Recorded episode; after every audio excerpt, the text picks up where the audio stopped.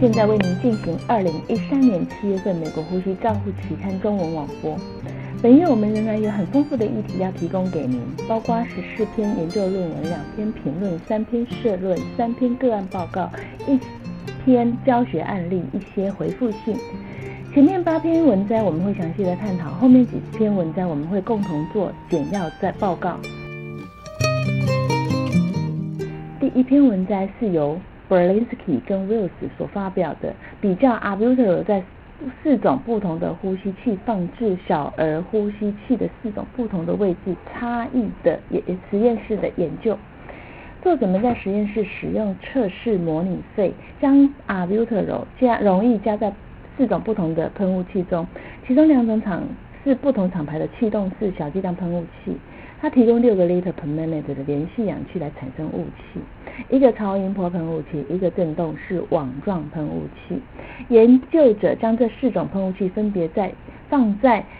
小儿呼吸器管路的吸气端、潮湿气端、Y 型接头与距离 Y 型接头三十公分的四种不同的地方。那四种不同的喷雾器分别在启动后五、十五、十五分钟观察它的成果。提供测试的溶液分别为二点五 mL、五 mL、七点五 mL 含量的 albuterol 溶液。呼吸器设定的模式为 PRVC 模式，潮气容积两百毫升，呼吸频率二十次每分钟，PIP 五 cmH2O，氧气浓度四十 percent，吸气时间零点七五秒，偏流设定两个 liter per minute，潮湿气的温度设定三十七度 C。模拟肺被插入一个五点五毫升、五点五 millimeter 呃有气囊的气管内管，放置一个过滤器收集气雾粒子，然后利用分光计来测量 albuterol 的含量，比较 albuterol 放在不同小儿呼吸器的四个不同的位置，它的喷雾器的沉降差异。结果显示，放置在呼吸器端与潮湿器端的喷射式与振动式喷雾器的效果是最好；放在 Y 型接头的效果是最差的。超音波喷雾器放在潮湿器的效果是最好，而 Y 型接头的效果是最差的。所有的放置的位置测量的结果，振动式网状喷雾器的性能比喷雾喷射式的喷雾器效果好。超音波喷雾器放在呼吸器端与湿气。潮湿器的位置是比较好的。振动式喷雾器不管是放在哪个位置，它的成效都比其他的三种喷雾器效果好。维持正常的剂量下，它的增加负载容积的时候，我们可以增加喷射式与超音波式的喷雾器的雾气粒子在肺的沉降力。但是这种状况并不包括在振动式或网状喷雾器。作者们的结论是，振动式网状喷雾器它的效果，喷雾效果是最好的。喷雾的呃设备放置的位置是放置在呼吸器端与潮湿器端的效果是比较好的，而放置在 Y 型接头与距离 Y 型接头三十公分的地方效果是最差的。丁汉斯博士的评论是：毫无疑问的，喷射喷雾器的种类与喷雾器放置在呼吸器管路的位置，会影响到它的雾气产生的效果。Berlinski 跟 Wills 两位在实验室利用这种模拟呃肺模肺模型的小儿机械通气，比较四种不同的喷雾设备放置在呼吸器管路的不四种不同的位置，发现振动式喷网状喷雾器的效果是最好。那喷雾器放在呼吸 呼吸器端与潮湿器端的成效又是最好的。放在 Y 型接头距离 Y 型接头三十公分的效果是最差的。如同 Mason 等人所说的，这些资料可以用在不同的位置、不同的容量、不同的剂量再做比较，来提高机械通气雾化效果成效的一些验证。第二篇文摘是由 Friedman 等人所发表的气泡型经鼻持续正压。通气用在降低早期接受表面张力治疗、张力素治疗的极低体重新生儿，并快速拔管后之气管发育不良的发生率，它的疗效与安全方面的考量。本文主要是在研究气泡型经鼻持续呼吸道正压治疗，简称 CPAP 或 CPAP。在社区新生儿加护病房的早期接受表面张力束治疗并快速拔管后的极低体重称为简称为 ELBW。新生儿是否可以降低支气管的发育不良，简称 BPD 的发生率呢？这个是一篇七年的回溯性研究，单一机构性的研究。作者们回溯六百三十三位极低体重出生的新生儿并发 CPAP 治疗前后的成效分析，利用逻辑式分析来考虑新生儿照护综合的变化。结果，ELBW 新生儿的 BPD 的平均发生率由三十五降到二十六 percent，最后一年甚至降到二十二 percent。加入其他的新生儿合并变化计算 ELBW 使用 CPAP 后发生 BPD 的发生率降低了四十三 percent，胜算比为零点四三，降低使用机械通气治疗与利尿剂氧气治疗的使用率。在足月年龄后一周比较 ELBW 新生儿使用 CPAP 治疗前后的呼吸改善，包括停用呼吸器的存活年。结果发现，足月年龄后一周快速拔管新生儿的呼吸器使用日数的中位数及 BPW、BPD 或死亡率都会下降。那 CPAP 病人的早产儿视网膜病变发生率也会显著的降低，降低 降低脑室出血，增加导导管结扎降低。所以作者们得到的结论是，气泡型经鼻持续呼吸道正压可以降低早产呃早期接受表面张力素治疗的极低体重新生儿快速拔管后支气管发育不良的发生率。丁汉斯博士的评论是，最近降低 ELBW 新生儿的伤害文献并没有很明显的结果。f r e d m a n 这等人评估这种。ELBW 新生儿接受早期表面张力素并快速拔管后接受 nncpap 的成效，它的结果，这些呃极低体重出生儿的新生儿平均发生 VPD 的发生率由三十五降到二十六 percent，早产儿视网膜病变的发生率也明显的降低，低入脑室出血增加，导管结扎降低，如同 Q 二等人所发表的。他所说的，本研究强调是 BPD 的预防，需要多方面的策略，但也提醒我们，依照机构的治疗策略是可以降有效的提提供有效的治疗成效。谨慎的做法是严密的监控，以控制一些无法预期的伤害与死亡。第三篇文摘是由 Sobol。S o i b l 等人所发表的计算胜利式枪比较代谢分析测量和容积二氧化碳在呼吸气容积室二氧化碳图的变化。本研究在利用代谢分析仪或使用体积的二氧化碳（简称 CO2） 监测并分析病人呼出来的气体，并依照波尔方程式。测量混合气体 CO2 的分压。本研究使用 Drago XL 的呼吸器整合容积式二氧化碳监测器，并且计算二氧化碳的产量。容积呃二氧化碳的产量，作者们利用代谢分析仪和体积二氧化碳监测仪收集吐气呼吸器吐气容积后，计算它的混合气体中的二氧化碳分压与无效腔容积之间的关系。共收案六十七位病人，其中三十六位病人为 ARDS 恢复期的病人，三十一位对照组比较。作者使用三种不同的代谢分析比较容积二氧化碳监测仪的测量呼吸机截取病人呼吸气呼气气体测量代谢分析或容积式二氧化碳监测仪呼气量混合气体二氧化碳分压与无效容积之间有很强的一致性。比较呼吸器与代谢分析仪之间的偏差与精确度，在吐气混合气体二氧化碳分压为负一 mmHg 和加减一点五 mmHg，无效腔偏差为零点零二，与精准度加减零点零三。呼吸器与容积式二氧化碳监测在吐气混合气体偏差为负零点一九，精准度为正负一点五八 mmHg。无效腔的偏差为零点零一，与精准度正负零点零三。作者结论是利用 Dragon XL 的呼吸器直接截取吐气端的呼吸器混合气体，计算出它的呼气二氧化碳分压，就可以推算无效容积，不一定要使用代谢分析仪或者是体积二氧化碳监测。丁汉斯博士的评论是：测量机械通气的无效容积，有助于临床人员评估呼吸器的肺部是否发生过度膨胀，或者是肺动脉栓塞的严重度，并且精确的确定拔管失败的原因。又有多项研究指出，无高呃高的无效容积与机械通气的 ARDS 死亡率有相关。所以作者们发现，这种追着 XL 呼吸器就可以测量吐气二氧化碳分分压，不需要再使用代谢分析仪或者是二氧化碳监测仪来计算。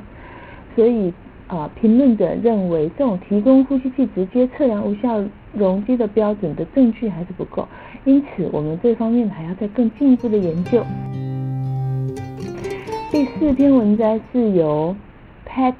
D e 们等人所发表的比较主流与支流取样吐气二氧化碳量与动脉血中二氧化碳分压的差异。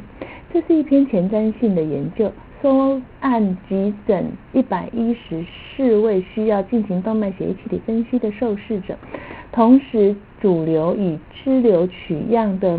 末吐气末二氧化碳含量与动脉血中二氧化碳含量三者之间的比较差异。利用 b l a n a r t m a n 方法来评估土气末二氧化碳分压与动脉血气分析的 PaCO2 值，共收案六十例，平均年龄六十一岁，结果平均的 PaPCO2 值为三十五 mmHg，平均主气流取样的 End-tidal CO2 值为二十二 mmHg，平均支流取样为 End-tidal CO2 为二十五 mmHg。b r a n a r t m a n 分析结果。的方法结果分析，主气流取样的 N2 CO2 与动脉血的 PaCO2 中间相差了十三个 mmHg，侧流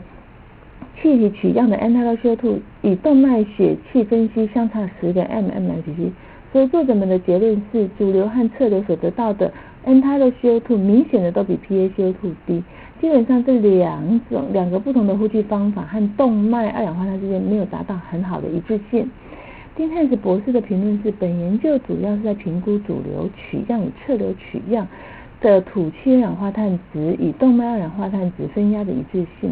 本研究对对对象是急诊自发性呼吸的病人，所以基本上土气末二氧化碳分压与动脉二氧化碳分压两种中间没有一致性，也要同时去思考土气末二氧化碳取代取得的这个数值的时候。是正好在抽动脉血气二氧化碳分析仪，病人在自然呼吸的时候，他是不是有任何的状况需要再仔细的考量？第五篇文章是由阿奇亚马等人所发表的，借由气管内管湿热交换器和使用中的呼吸器评估气管压力和病人吐气时的呼吸功。作者们假设吐气的时候呼吸功会增加，会使病人的通气需求也随之增加。我们测量了气道压力和呼吸气流，他们在气管内管的末端测量出评估气道气管的压力，然后计算出气管内管湿热交换器以及吐气阀所造成的吐气功、呼吸功。作者们分别使用了连续强制性通气和自发性呼吸试验期间的吐气呼吸功，以数学的方式在高的 PEEP 以容肺容积的气管压力下去估算吐气呼吸功。在研究二十八位病人使用连续强制通气（简称 CMB） 的测试时，二十九位使用自发性呼吸（简称 ST SBT） 的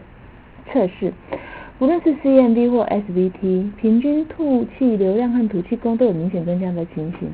吐气呼吸功增加的程度会受到气管内管内径和呼吸器的模式影响。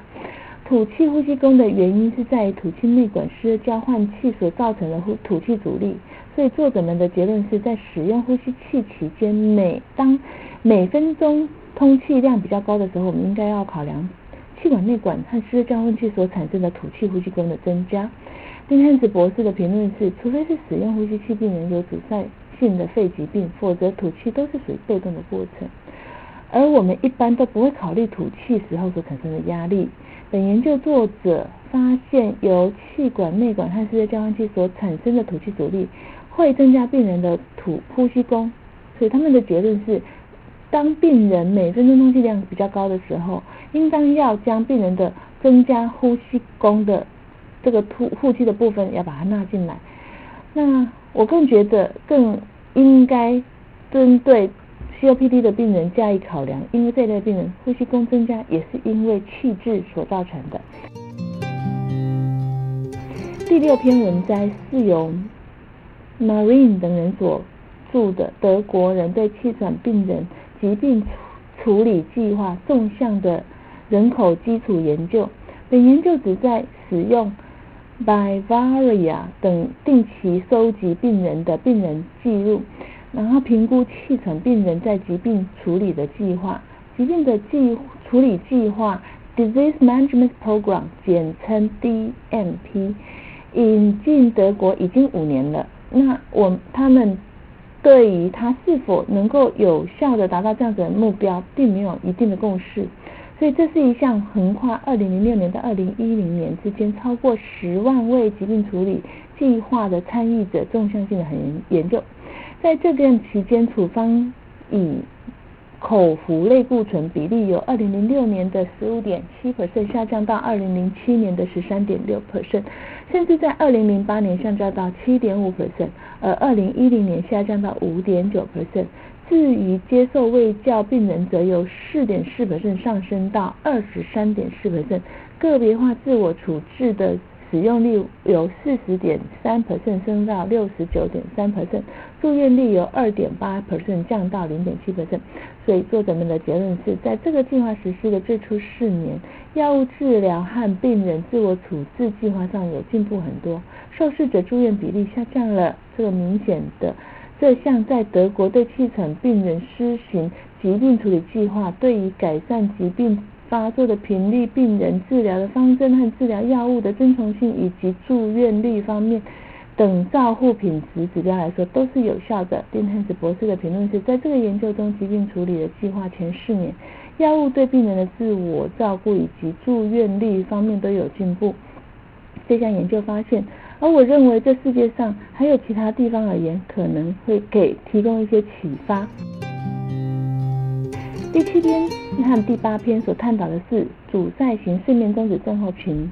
中中止的文摘，我们一并讨论。第一篇是由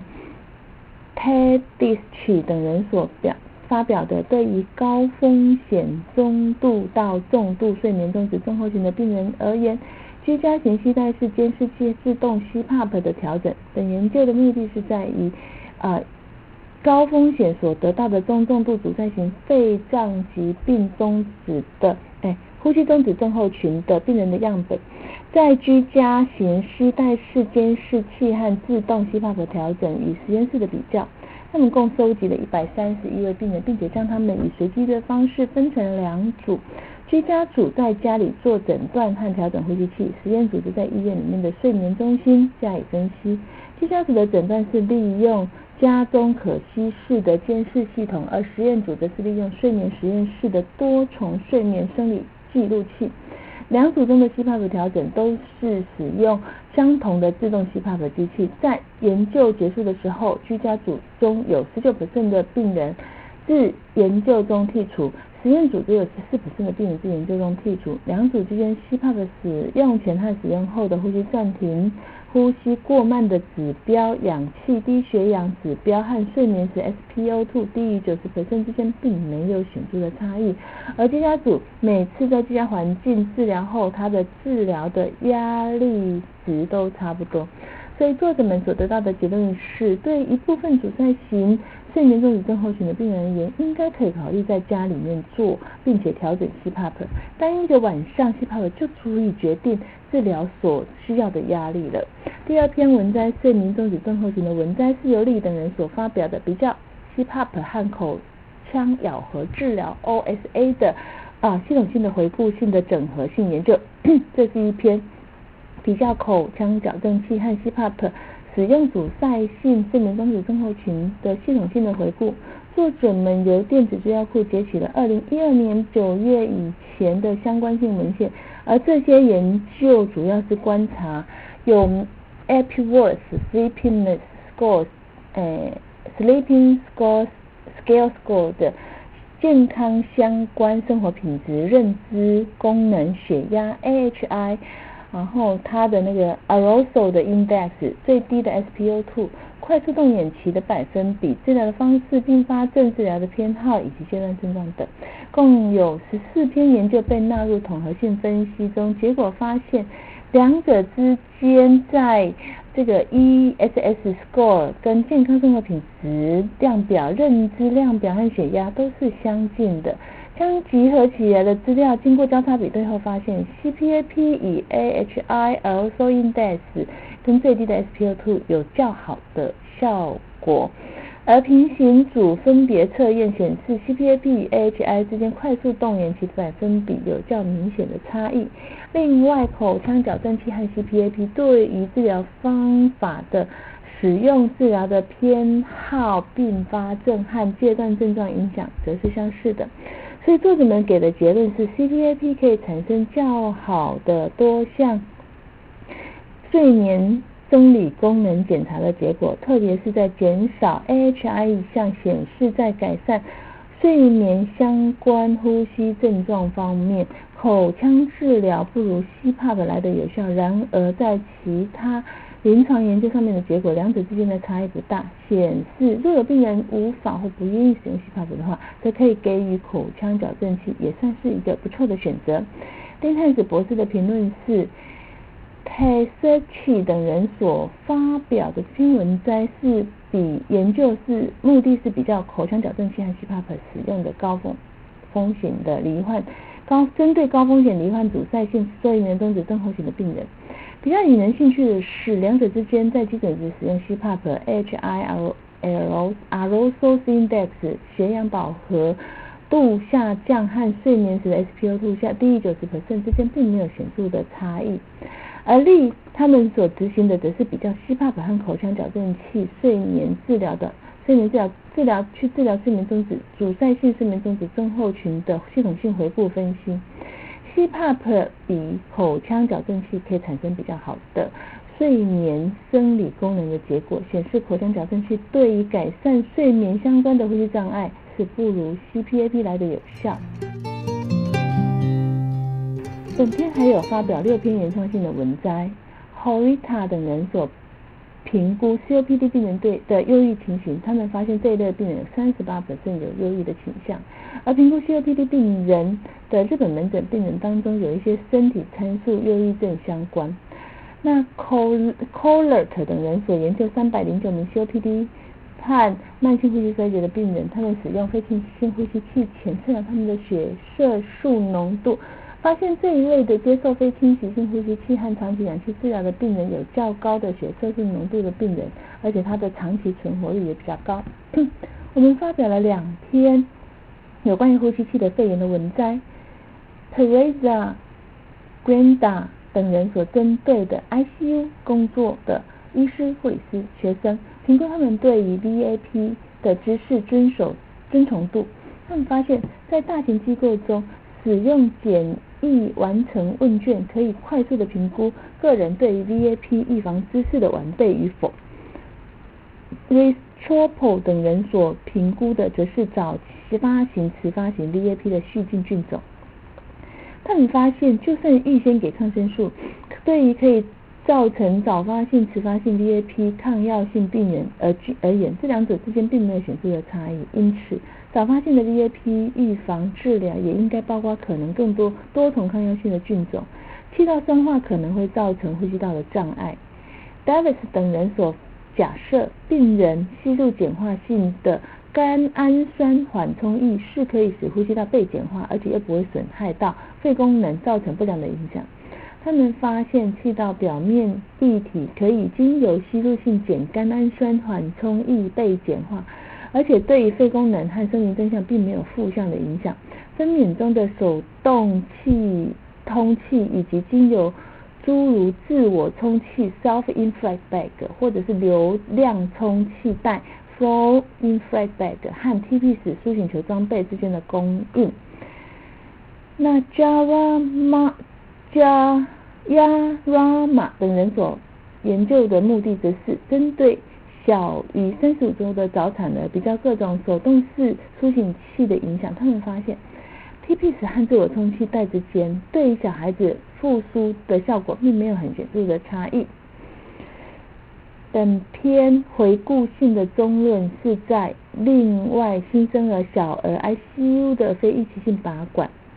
和引发肺动脉高压病人突发性心因性死亡的文章。另外三篇则是线上个案报告，分别是有关于成人气管发炎性肌纤维母细胞瘤两侧肺部为结节的浸润和肺脓疡病人，因为积极使用诱发性肺量剂而导致气胸的案例。本页的教学案例是一名五十岁并患有肺原肺炎的病人。以上是二零一三年七月份《呼吸照护期刊》的中文网播，由刘金荣呼吸治疗师负责播音，刘金荣、彭义豪呼吸治疗师的翻译，朱嘉诚呼吸治疗师的修稿与审稿。如果你想进一步的了解言语过去的议题，请上美国呼吸照护期刊 www. 的 rcjournal. 的 c o n，。你也可以借由网络订阅，自动收到未来的网络播音议题。谢谢你的参与，再见。